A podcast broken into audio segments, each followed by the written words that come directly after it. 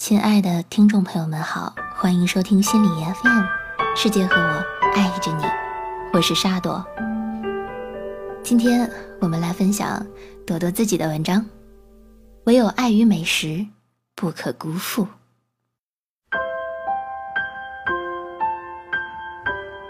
小时起，我就是个不折不扣的吃货。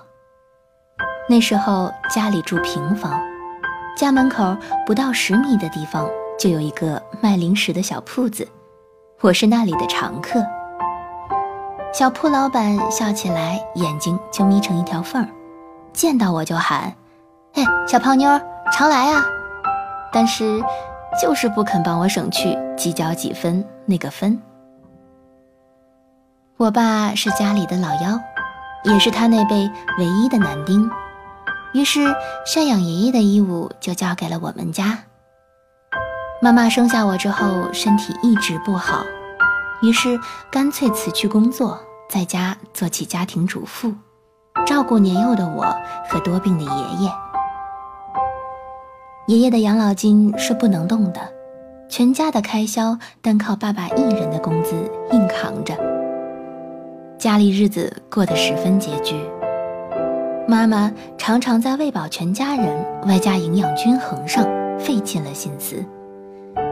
每天饭桌上吃什么，就意味着当天菜场哪个菜性价比最高。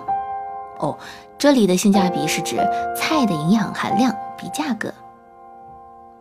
饭桌上的菜常常令我皱鼻子，不过各种各样的零食却可以满足我贪婪的味蕾。你问我零食怎么来的？我有一个宠爱我的爷爷嘛。每当我抱着爷爷的大腿撒娇之后，都能拿到一张小额人民币，然后我就呲着掉了两颗漏风的牙，一路风风火火跑到隔壁小铺，有时买一包跳跳糖，有时买一瓶喜乐。但是撒娇这个技能冷却时间较长，如果使用的太频繁，就会惹来妈妈打屁股的惩罚。血槽噗噗的掉血，得不偿失，离升级远矣，甚至还会被打回老窝。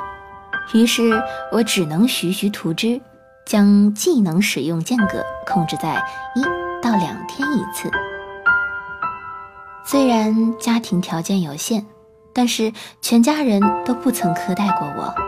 本着女孩要富养的基本原则，我要一个娃娃。爸爸就会咬牙花费一个半月的工资来拿给我，更别说过生日的时候，那是没有蛋糕也会让我吃一顿西餐的节奏。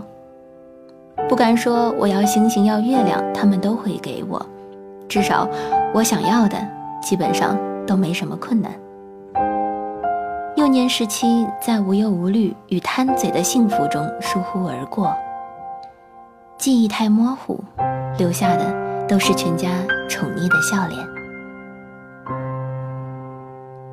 上小学的时候，每天早上妈妈都会给我一块钱买早点。那时候一块钱可以买一个面包或者一袋干脆面。好吃的面包都是有点贵的，一块钱能买到的那种面包中间没有馅儿，外面最多有一层薄薄的糖霜或椰蓉，只适合填饱肚子。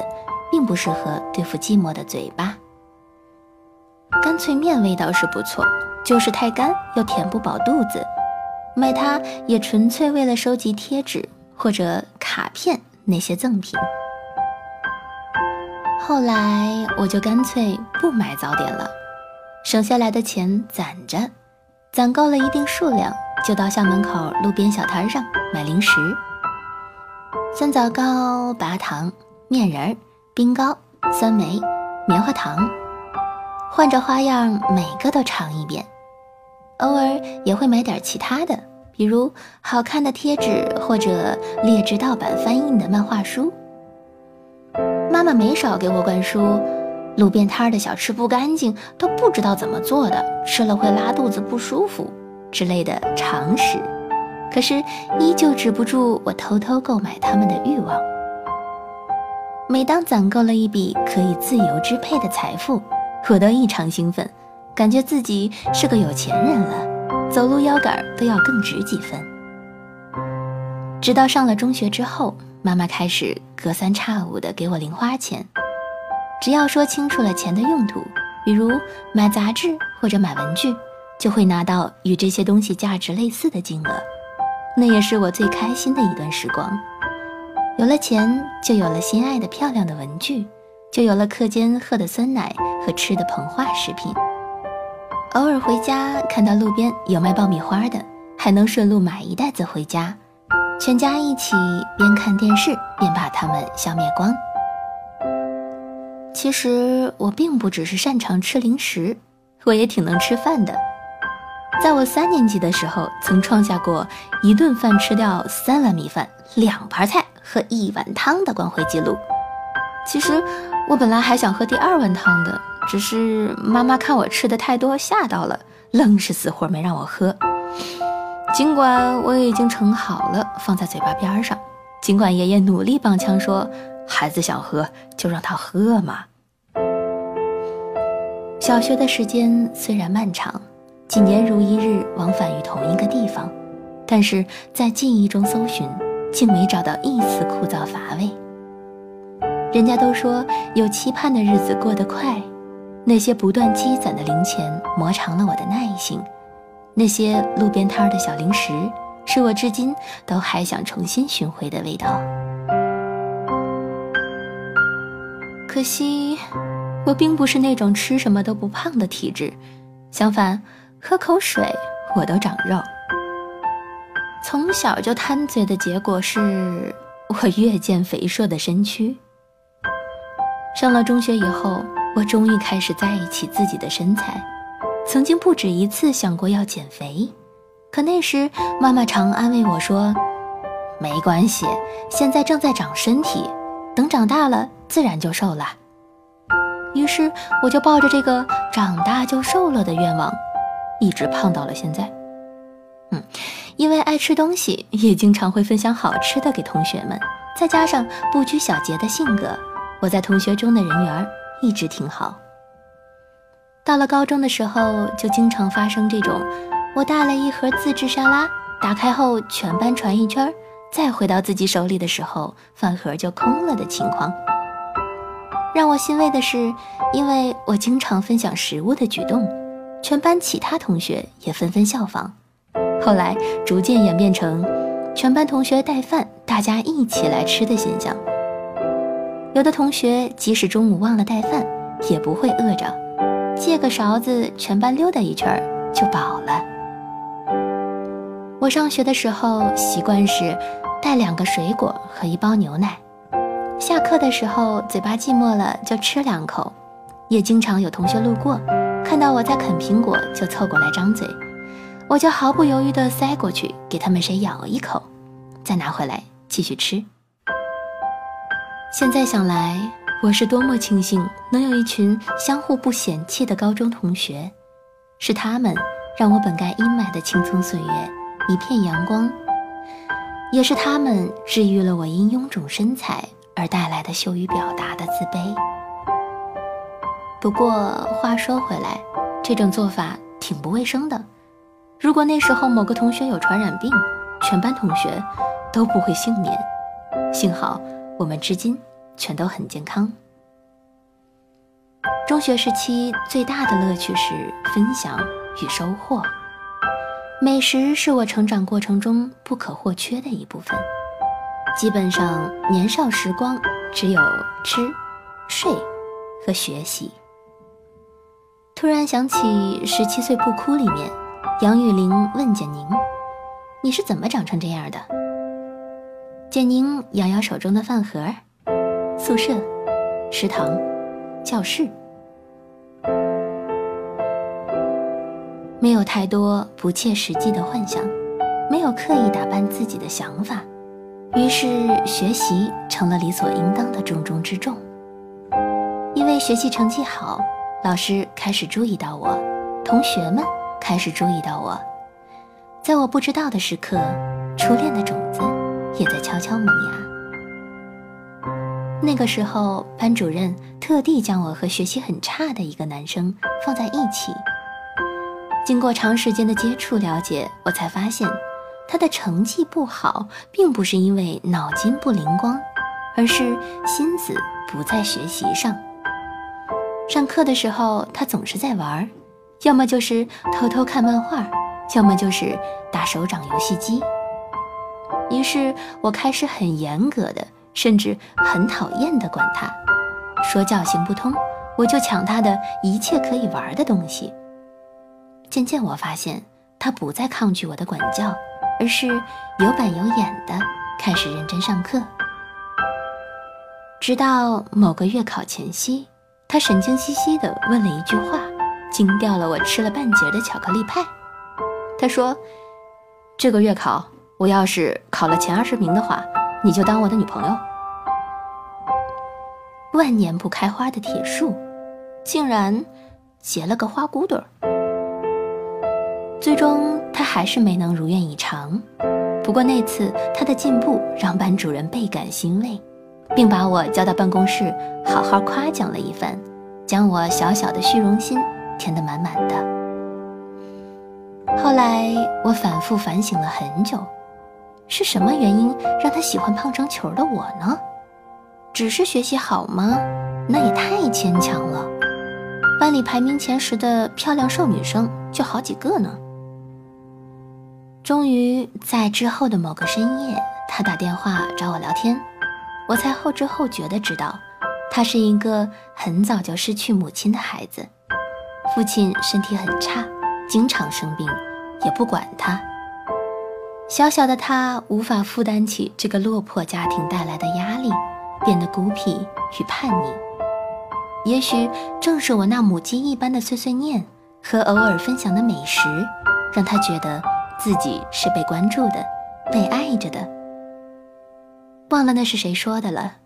人都有趋利避害的本能，而他的本能是靠近我，尽管我胖得丑陋不堪。开始懂得“暗恋”这个词，是在见到父亲同学的儿子之后。那时正逢过年，父亲同学聚会。每位同学都带了家属聚集到其中一个人的家中，于是我遇见了他。那是一个很好看的男生。当时被带来一起聚会的孩子有好几个，为了让打发时间这件事儿显得不那么无聊，我们决定凑在一起玩游戏。大人们在牌桌上打麻将，我们就窝在床上玩大富翁、玩扑克，熬夜到很晚。其实我不在意他是不是喜欢我，我在意的是，他很喜欢跟一个瘦瘦的、看上去很漂亮的小姑娘说话，却一直不曾理过我。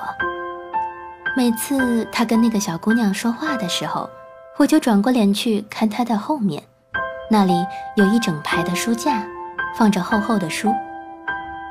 我不甘心的非要跟他打招呼，故意找了个话题问。那些书都是你看过的吗？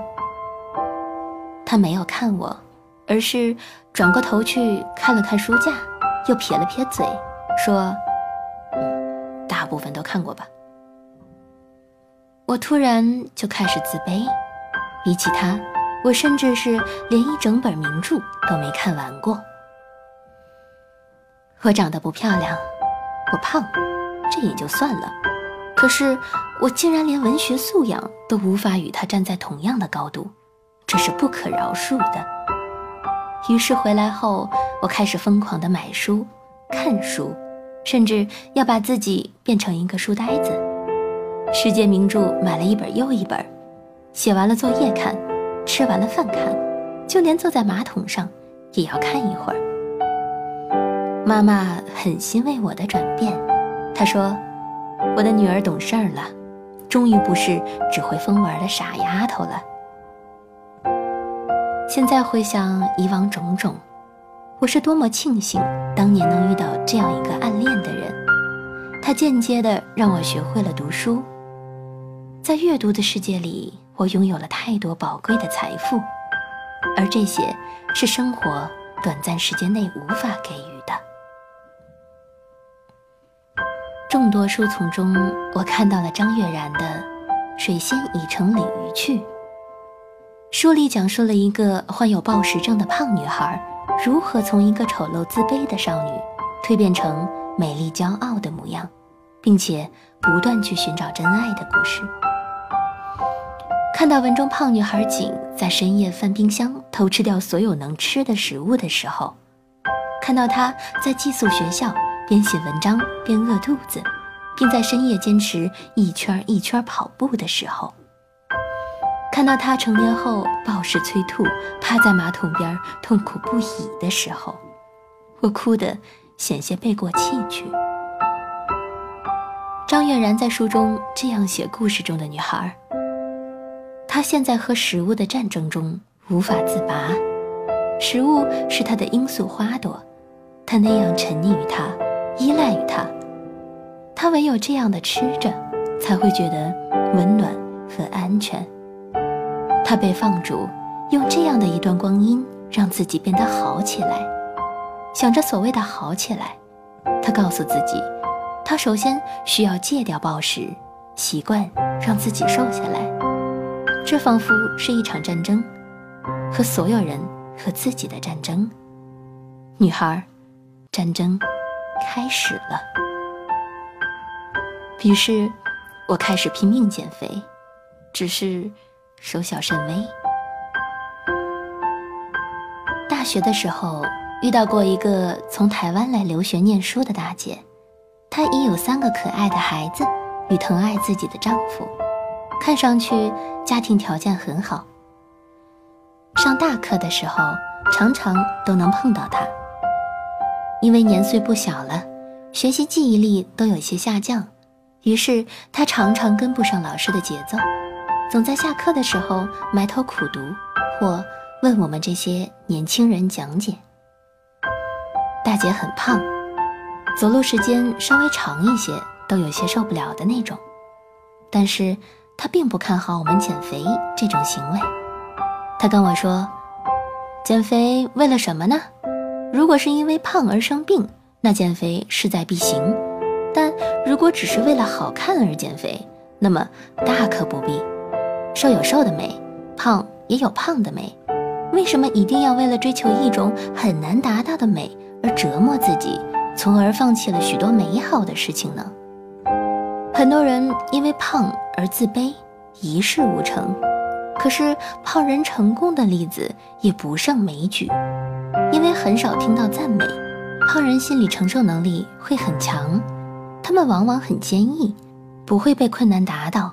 许多看似不可能的事情，他们也愿意尝试。就比如我那么大岁数了，我还是想出来念书，你姐夫根本奈何不了我。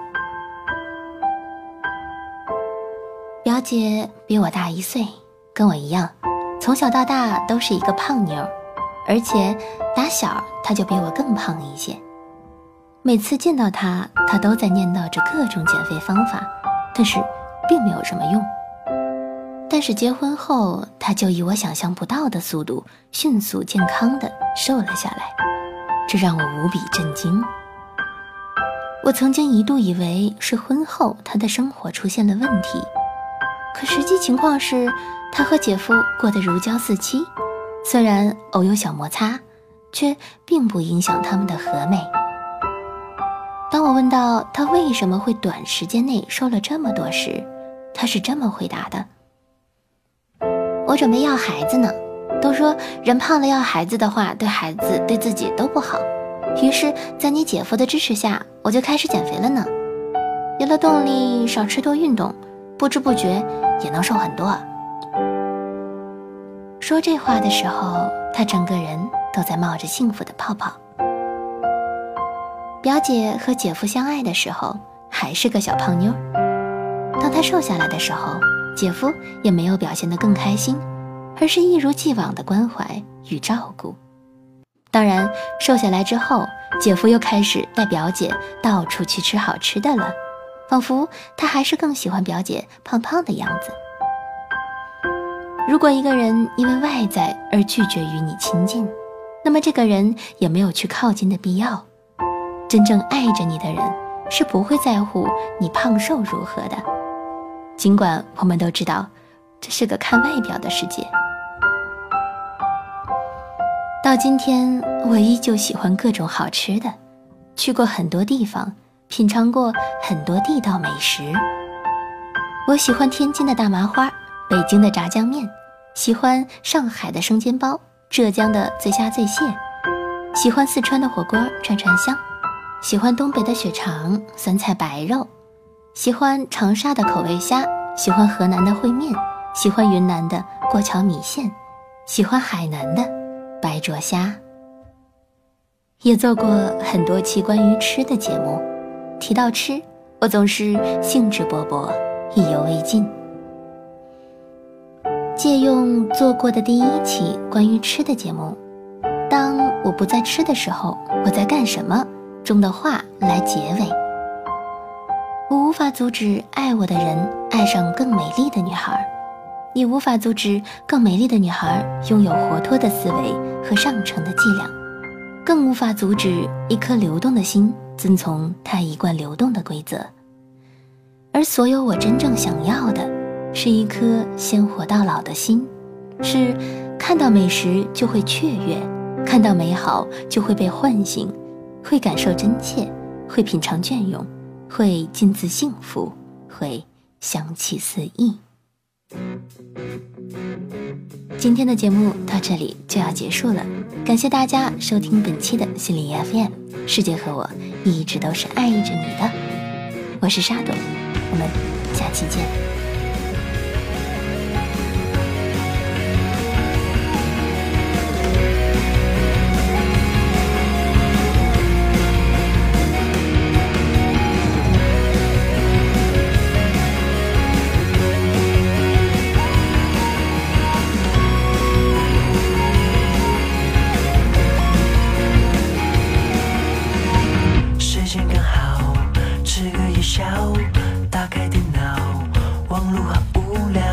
少烦恼。